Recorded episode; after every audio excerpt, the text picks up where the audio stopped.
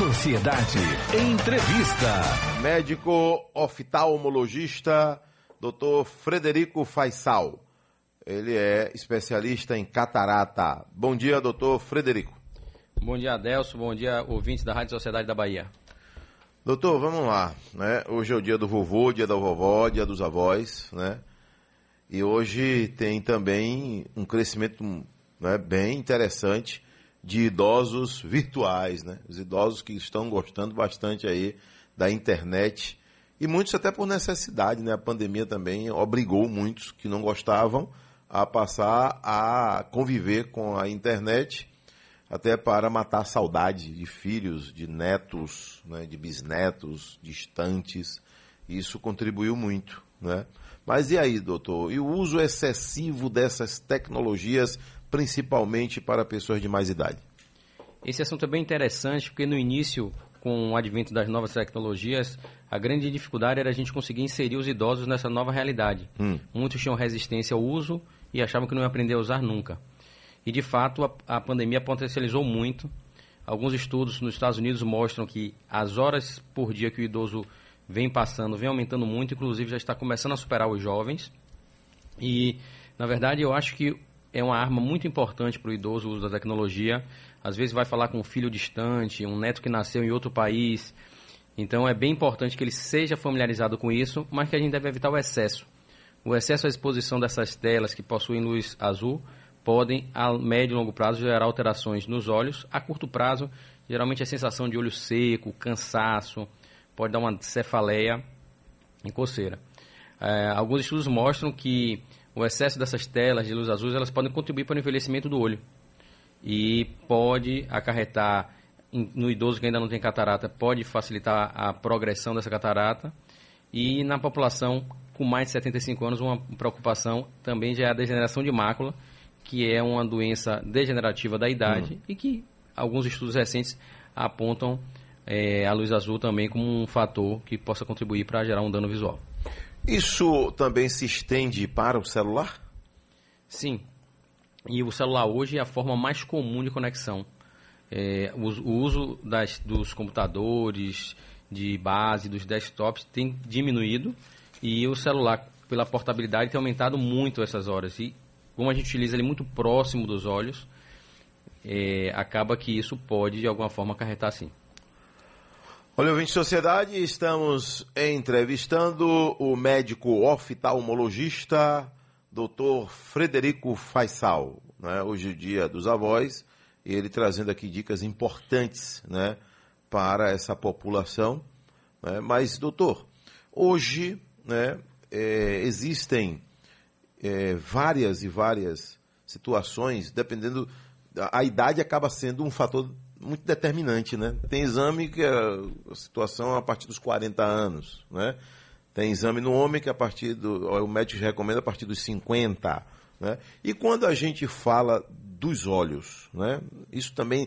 A idade acaba sendo, em alguns momentos, um fator determinante? Sem dúvida, né? Na faixa pediátrica tem a sua importância na parte da evolução. Hum. Depois dos 40 anos, a gente tem que ter, come, começar a ter muito cuidado, que começam a surgir doenças como, por exemplo, glaucoma, é a partir dos 40 que a gente começa a se preocupar e essa preocupação ela vai mudando com a idade.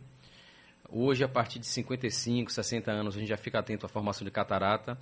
A gente percebe que as cataratas estão vindo de forma mais precoce do que vinham antigamente. E a abordagem dessa cirurgia de catarata, a gente enfatiza muito o que antigamente se falava, a gente tinha que esperar a catarata amadurecer para operar, isso é uma coisa do passado.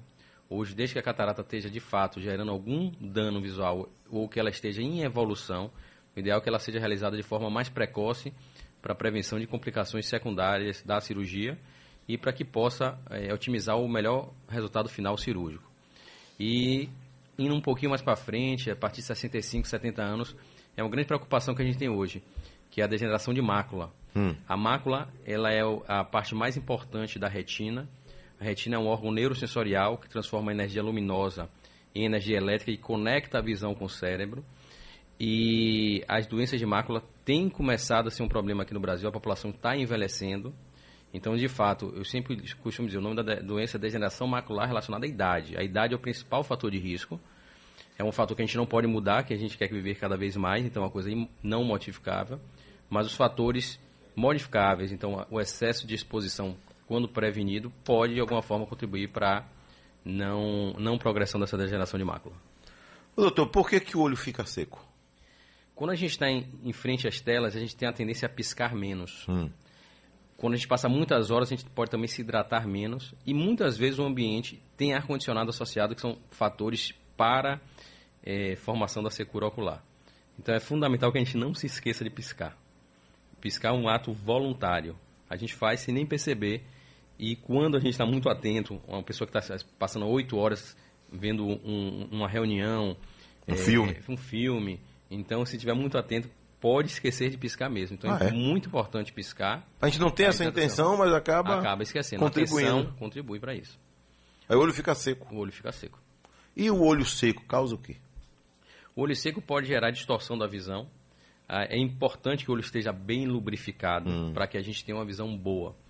É, além disso, o olho vai ficar com mais tendência ao prurido, ou à coceira. A gente pode coçar o olho e aumentar o risco de infecção também, tipo uma conjuntivite, por exemplo. Então é fundamental que o filme lacrimal é, esteja bem adequado para que a saúde ocular da superfície ocular esteja em dia. Doutor, tem pergunta com relação à, à, à vermelhidão no olho, né? Tem a ver com o olho seco também? Tem. O olho seco tem uma, como uma das suas características ah. a vermelhidão, falta lubrificação, então aumenta a irritação.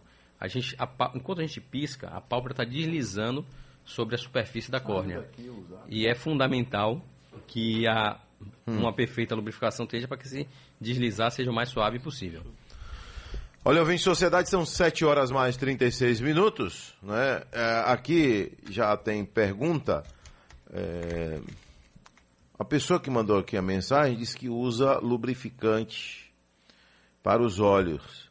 E a oftalmologista disse que essa pessoa tem costume de não piscar. Por que, Adelso? Diz que é motorista de táxi e adquiriu esse hábito no trânsito, que é muito difícil de piscar. Tem a ver com o que o senhor acabou de falar, né? Exato.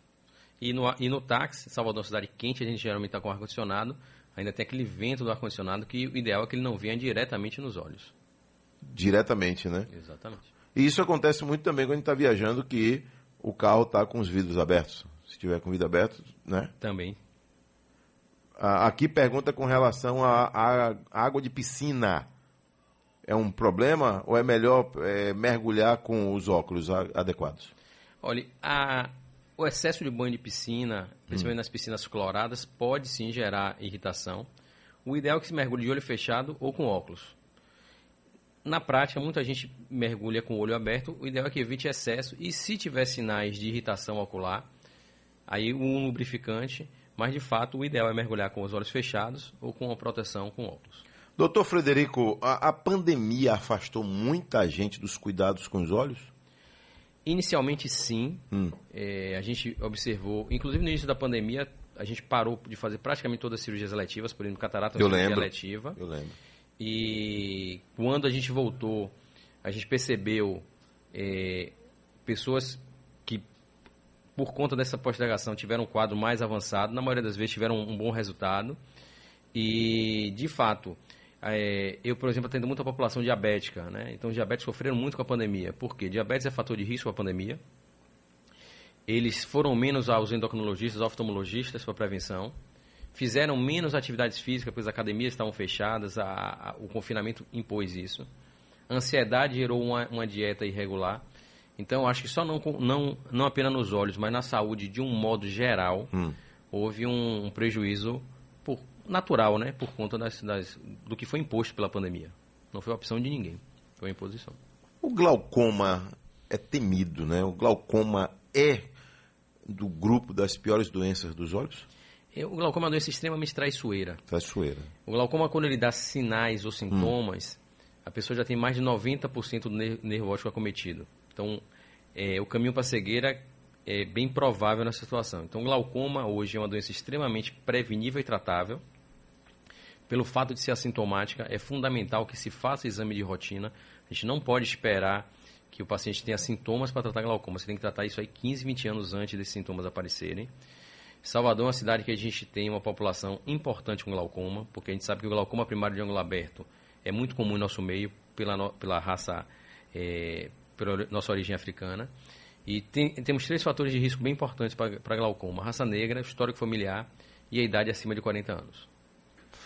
O exame é do, aquele exame do fundo do olho, é isso? Exato. O exame do fundo do olho é importantíssimo no caso do glaucoma, porque você analisa o nervo hum. óptico, você avalia a saúde vascular da retina e você pode inclusive inferir a saúde do indivíduo. Por exemplo, ontem mesmo atendi um paciente que foi encaminhado por nefrologista para a gente ver como é que está a vasculatura hum. e também observar a mácula. Então, em síntese, fundo do olho é fundamental, tanto para glaucoma, para pacientes diabéticos, hipertensos e para a população idosa que a gente vai avaliar como é que está a mácula. O fundo do olho, sem dúvida, é a parte mais importante do, do olho. O que é a pressão do olho? O olho é um, ele é um, o olho ele é um órgão pressurizado, ele precisa de pressão. O olho hipotenso não vai enxergar. A pressão não pode sair dos níveis normais. O nível normal de pressão é de 10 a 20 milímetros de mercúrio. E muita gente acha que glaucoma é sinônimo de pressão alta. Não. A pressão alta é o maior fator de risco para glaucoma. Mas a gente sabe que existe glaucoma de pressão normal, muito comum nos idosos. Então, o fato de sua pressão do olho estar normal não afasta o diagnóstico de glaucoma. Isso é uma coisa importante. E o olho tem que estar pressurizado para que ele funcione bem. O, a, a, quando a pressão está muito alta, ela comprime as fibras nervosas e aí ela acelera o processo de morte da, do, do nervo óptico, que é o. E essa progressão é que leva à doença glaucomatosa. E isso pode afetar os dois? Pode, geralmente afeta os dois. Glaucoma unilateral é possível, mas de um modo geral os glaucomas são bilaterais, por vezes simétricos, ou seja, um olho é acometido hum. antes do outro. E aí a gente vai muito nisso aí. Às vezes um paciente chega com glaucoma muito avançado no olho, no olho e o outro está sem sintoma. Então você consegue preservar o segundo olho, porque ele é um olho que ainda tem mais fibras e é um olho mais resistente, porque a pressão do olho ela vai oscilar sempre, em todo mundo. Paciente glaucomatoso ela tem mais picos e mais oscilações. Não pode se afastar do colírio, então. Tá. E temos, hoje a gente está tendo uma revolução no tratamento de glaucoma. Isso é bem importante. O colírio ainda é o início e a cirurgia sempre foi indicada para casos em que o, a doença não era controlada.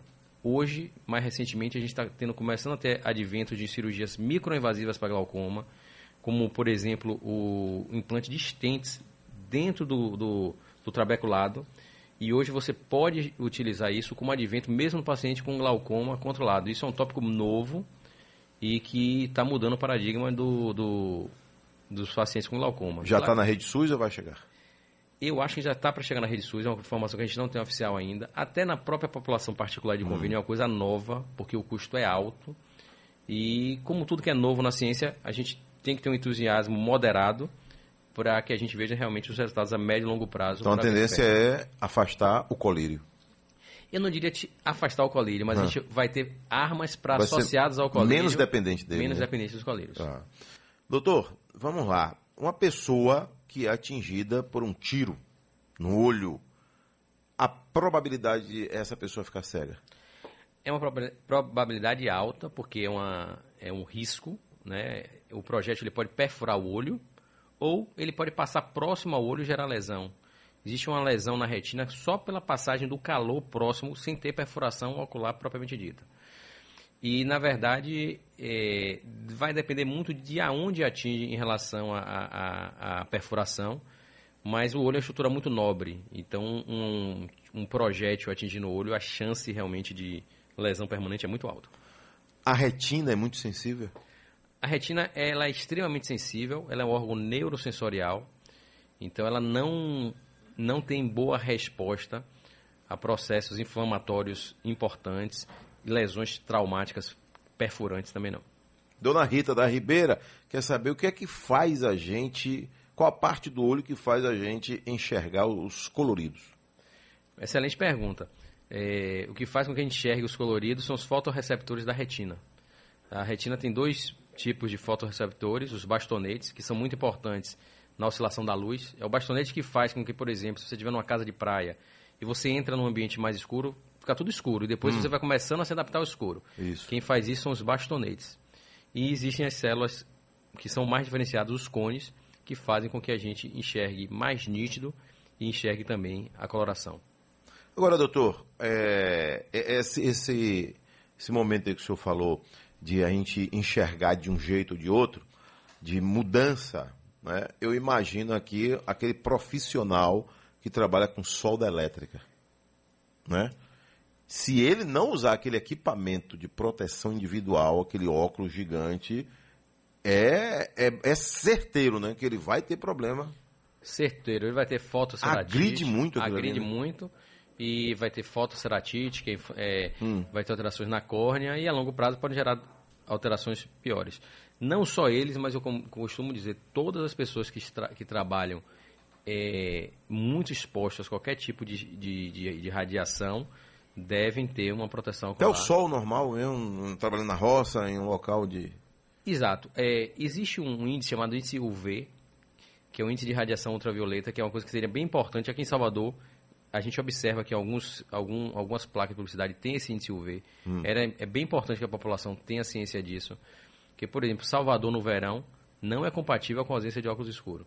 Eu costumo dizer que toda vez que você passa protetor solar na pele, você tem que estar de óculos escuros. O olho é mais sensível que a pele e a gente não tem protetor em loção hum. para, para os olhos. Então, assim, o uso do protetor solar deve sim entrar como algo cultural na sociedade, porque a radiação solar a curto prazo pode gerar alterações, mas principalmente a médio e longo prazo a radiação solar contribui para a formação de catarata, mais uma vez a gente fala isso aqui, e também para os processos degenerativos da mácula.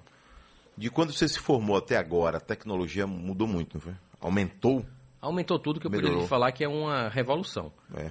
É, os aparelhos estão cada vez mais modernos, as cirurgias ficaram mais seguras, a gente tem cada vez mais possibilidade de tratamento, mas uma coisa que é bem que a gente tem que enfatizar bem, apesar de todo o avanço tecnológico, a prevenção ainda é o melhor remédio, não só para a oftalmologia, mas para a medicina de modo geral. Quem é que desenha esses equipamentos que vão voltar para a medicina? Geralmente tem uma associação de, de, de engenheiros, tem médicos que, que são participam também. que participam, né, da, de, dos desenhos das pinças, da confecção dos aparelhos. Para você ter uma ideia, em 2004, eu vi a primeira cirurgia de retina aqui em Salvador. O aparelho fazia 800 cortes no minuto. Hoje a gente opera. 800 cortes. Hoje a gente opera de rotina com 10 mil cortes no minuto. Microcortes ali, né? Exatamente. E 10 mil cortes no minuto, com a tecnologia empregada, transforma a cirurgia mais rápida e muito mais segura e mais efetiva do que se era no passado. Doutor Frederico, muito obrigado por ter vindo aqui ao nosso programa. Informações importantíssimas e hoje uma entrevista especial em homenagem ao Dia dos Avós. Muito obrigado e mando aqui um abraço, um beijo para meu pai e minha mãe, que são avós maravilhosos. Doutor Frederico Faisal, nosso entrevistado de hoje, falando aqui especialmente para o vovô, para a vovó, de um assunto aí que ainda incomoda muita gente, que é a catarata. É, catarata dá em criança, doutor? Catarata pode dar em qualquer idade, pode dar em criança, não é a idade mais comum, hum. mas a catarata é a opacificação do cristalino e pode acontecer em qualquer idade. Agora, sem dúvida. É como se fosse uma neblina no olho, né? O tempo todo. Gera uma neblina e não melhora com nada, menos com cirurgia. Não tem outro tratamento efetivo. Cirurgia rápida. Cirurgia rápida, segura. Em alguns casos especiais tem um risco um pouco maior, mas sem dúvida nenhuma, uma cirurgia bem segura e muito efetiva. Antigamente, minha avó fala que ela fez cirurgia ainda jovem e ficou acho que 15 dias com os olhos fechados. Isso, hoje a cirurgia... E doía muito. E doía. Hoje não, hoje a cirurgia são com microincisões. Só para a gente finalizar, hoje a gente faz cirurgia de catarata com um maior corte, com 2.2 milímetros. Parabéns, tudo de bom, viu? Obrigado, bom dia a todos.